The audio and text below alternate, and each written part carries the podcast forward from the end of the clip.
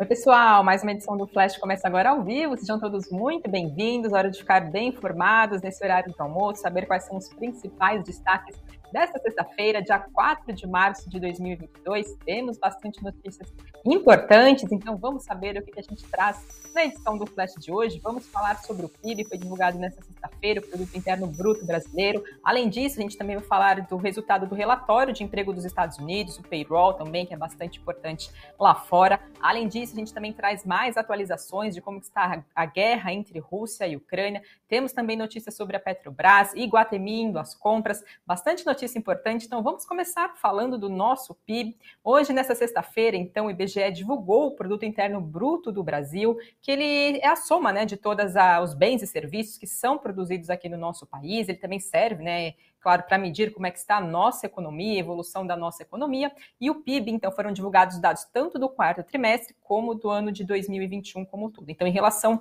ao quarto trimestre, o PIB avançou 0,5% em relação ao trimestre anterior, com isso, então, a economia brasileira saiu da chamada recessão técnica, que é quando a gente tem dois trimestres consecutivos de queda do nosso PIB. No ano, vou até pedir, por favor, para Amanda colocar aqui na tela agora o gráfico, para a gente entender melhor esses números, ficar visualmente mais fácil até de vocês enxergarem. Ah, o Produto Interno Bruto do Brasil cresceu 4,6%, sendo então a maior taxa lá desde o ano de 2010, e isso equivale então a 8,7 trilhões de reais.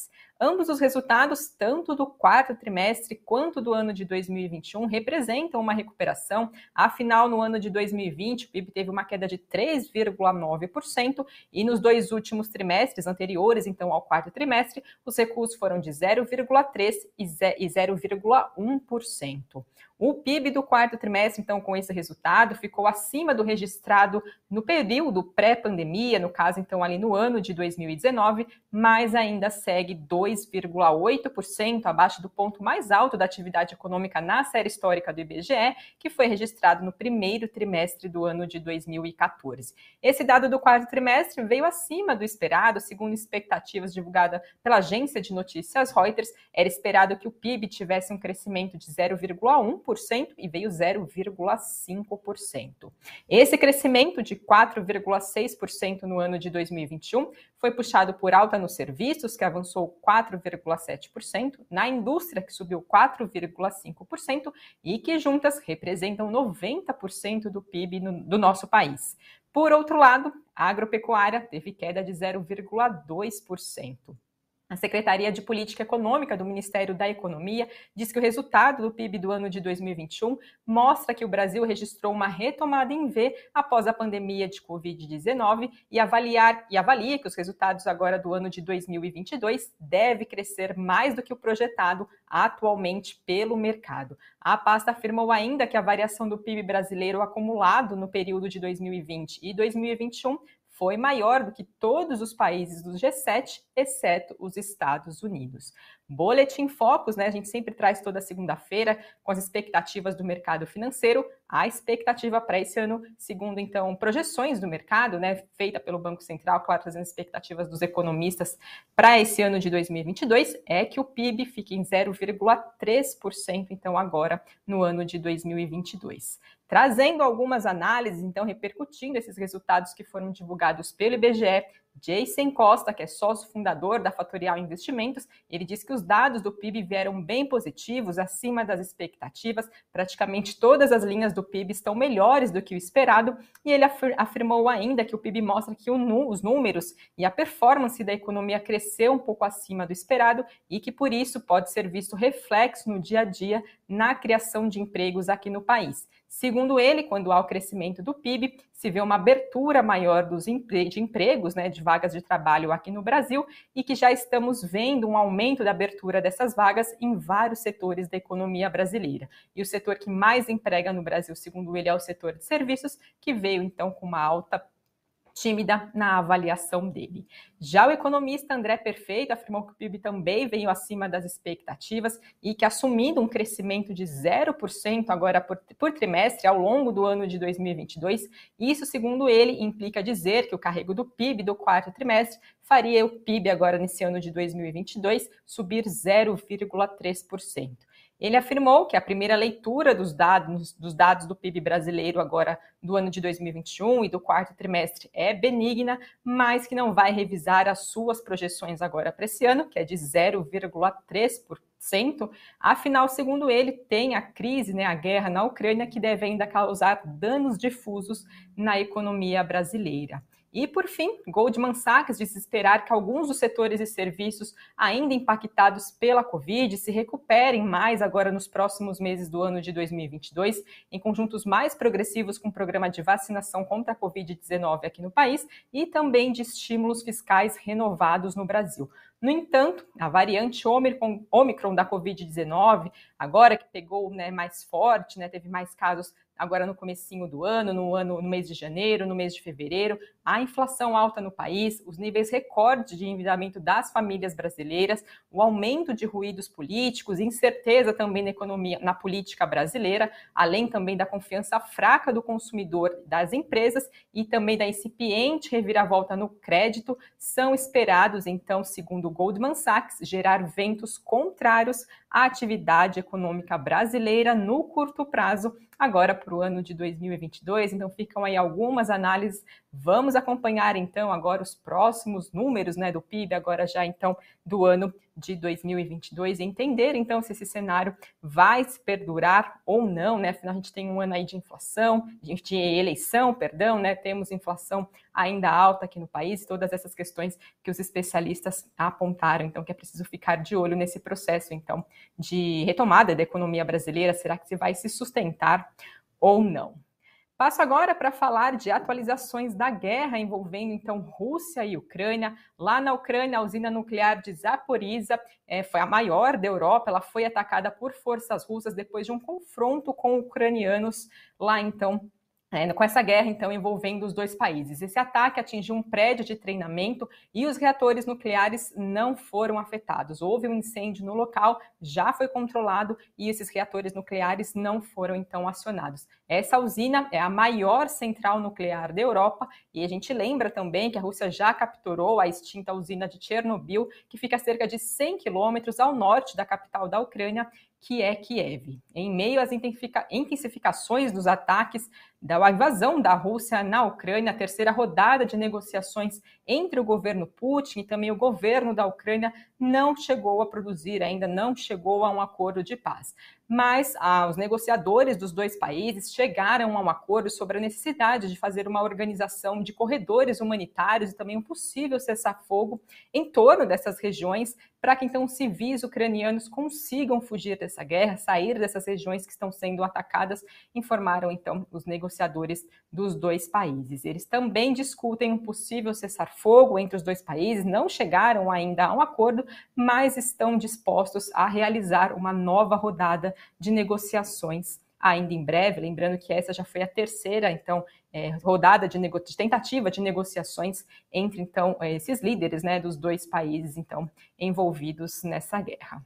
E agora trago notícias do nosso cenário corporativo. Segundo fontes ouvidas pela agência de notícias Reuters, elas informaram que as negociações da Petrobras com a russa Acron para a venda da unidade de fertilizantes nitrogenados 3 não sofreu nenhuma alteração ou também cancelamento, apesar da guerra na Ucrânia. Segundo essas fontes, as negociações seguem, continuam, e está baseada na minuta que foi assinada entre as duas partes. Lembrando que essa minuta de contrato entre a Petrobras e essa companhia russa foi assinada antes do início da guerra. Após o ataque à Ucrânia, sanções diversas medidas financeiras restritivas começaram a ser impostas à Rússia, lançando então incertezas para os negócios russos também no exterior. A gente acompanhou diversas empresas suspendendo negócios com a Rússia, entre elas a Petrobras petroleira ExxonMobil, a ABP chegaram a cortar relações com a Rússia, abandonando aí bilhões de dólares em ativos, é, condenando esse ataque da Rússia à Ucrânia. Mas, segundo essas fontes da agência de notícias Reuters, as sanções, por hora, não vão impactar as conversações, né, os negócios, então, entre Petrobras e a Acron. A Petrobras disse que não houve nenhuma atualização em relação ao que já foi divulgado pela empresa, né, desde então da assinatura dessa minuta, e a gente lembra que o Brasil importa 85% dos, fertilizantes que aqui o, o Brasil consome, e normalmente tem a Rússia como fornecedor número um desses fertilizantes. Temos novidades também, pessoal, envolvendo a Equatorial Energia. Ela informou a assinatura de um contrato com a Ipiranga Fundo de Investimentos em Participações Multiestratégia para adquirir a Ecoenergia, que atua com projetos de geração de energia elétrica a partir de fontes renováveis. Essa operação foi informada em outubro do ano passado. Com a conclusão desse negócio, a Equatorial Transmissão se tornou titular, então, de 100% das ações da Ecoenergia por um valor de mais de 7 bilhões de reais. A Equatorial diz que, com a conclusão dessa operação, ela avança na sua estratégia de geração de valor, amplia sua atuação no setor elétrico brasileiro, com a abertura de uma nova avenida de crescimento por meio da geração de energia renovável. E falando agora do cenário de aquisições, temos notícias com a Iguatemi, novidade então envolvendo a Iguatemi, ela anunciou a compra de 23,08% da Etiqueta Única, que é uma empresa de comércio eletrônico que faz a intermediação de venda de artigo de luxo usado por um valor de 27 milhões de reais. Essa transação ainda garante a Iguatemi uma opção de compra para se tornar controlada, controladora da operação dentro então de três anos. Em comunicado que foi divulgado ao mercado, Iguatemi informou que a etiqueta única é a maior plataforma online de luxo especializada em economia colaborativa e circular da América Latina, tem crescimento médio de 40% ao ano, tem mais de 600 marcas nacionais e também internacionais dentro do seu portfólio, além de 65 mil produtos autenticados com marca de luxo com marcas de luxo, como por exemplo a Gucci e também a Chanel. A Iguatemi também diz que essa parceria reforça a importância dela de trazer inovação e também consumo consciente no mercado de moda. Além disso, Iguatemi também apontou que já desde o ano de 2021, desde o ano passado, já tem um programa de parceria com, a, com essa companhia, né, no caso a etiqueta única, no qual as peças que são vendidas pela plataforma podem ter seus valores convertidos em créditos com um adicional de 10% para serem utilizados em compras de novos itens no Iguatemi 365. E agora, voltando a falar um pouquinho do cenário internacional, hoje é um dia também importante de divulgação do payroll lá nos Estados Unidos, o relatório de trabalho o relatório de emprego, né, que é divulgado pelo Departamento de Trabalho dos Estados Unidos, que mostrou que o país criou 678 mil vagas de trabalho no mês de fevereiro. Esse dado veio acima das expectativas, segundo a agência de notícias Reuters, era esperada uma criação de 400 mil vagas e vieram 678 mil uh, vagas de trabalho. Lembrando também que foi divulgada a taxa de desemprego por lá, que foi para 3,8% ante 4% no mês de janeiro. E a projeção é que ficasse em 3,9%.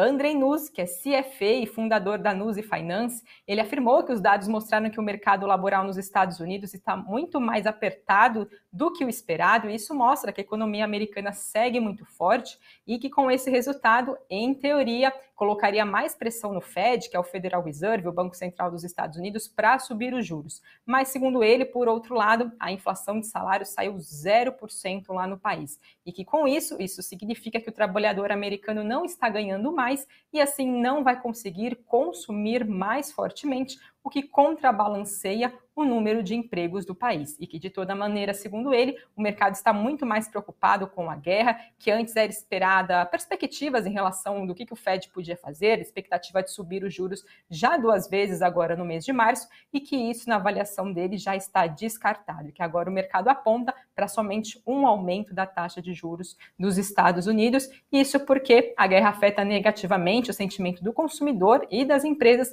que podem reduzir, segundo ele, o seu ímpeto de consumo e também de investimentos. Vamos ficar de olho também. Esse mês sai decisão do Fed sobre a taxa de juros, então, norte-americana.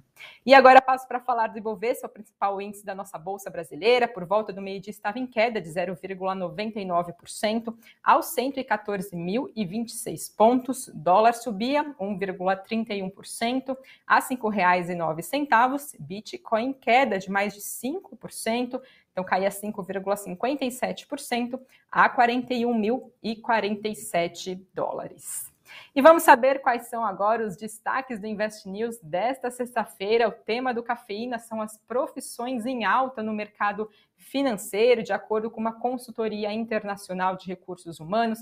Existem algumas áreas de conhecimento que, apesar do atual cenário econômico, permanecem aquecidas e podem ser ótimas opções de carreira. Então, para você que quer saber quais são essas profissões, assista ao Cafeína se você ainda não conferiu aqui no canal do Invest News.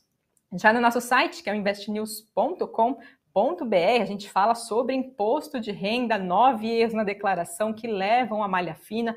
Lembrando que a partir de segunda-feira, dia 7, já vai estar disponível o programa da Receita Federal para fazer a declaração do imposto de renda. Fiquem ligados aqui na programação do Invest News. A gente está publicando diversos conteúdos sobre imposto de renda. Vamos publicar também no decorrer de toda essa data de, de que é preciso ser feita a declaração. Lembrando que ela vai até o dia 29 de abril. Então fiquem ligados, né, para quem precisa fazer a declaração, saber quem tem que declarar. A gente já divulgou essas informações. Então, para, claro, não cair na malha fina, hoje a gente traz, então, nove erros que levam, então, a essa possibilidade. Aproveitem para acompanhar todos os detalhes no nosso site, as demais notícias também que acabam repercutindo no dia. Tem também Boletim Invest News, seis e meia da tarde. Fiquem ligados também para seguir bem informados. E agora dá uma olhada no que a Amanda conseguiu separar aqui para a gente dos comentários e as perguntas. O Gil Costa está falando, o PIB surpreendeu, sim, veio um pouco acima das expectativas, né? Pelo menos segundo a agência de notícias Reuters, era esperado uma alta de 0,1%, veio 0,5%, então ficou sim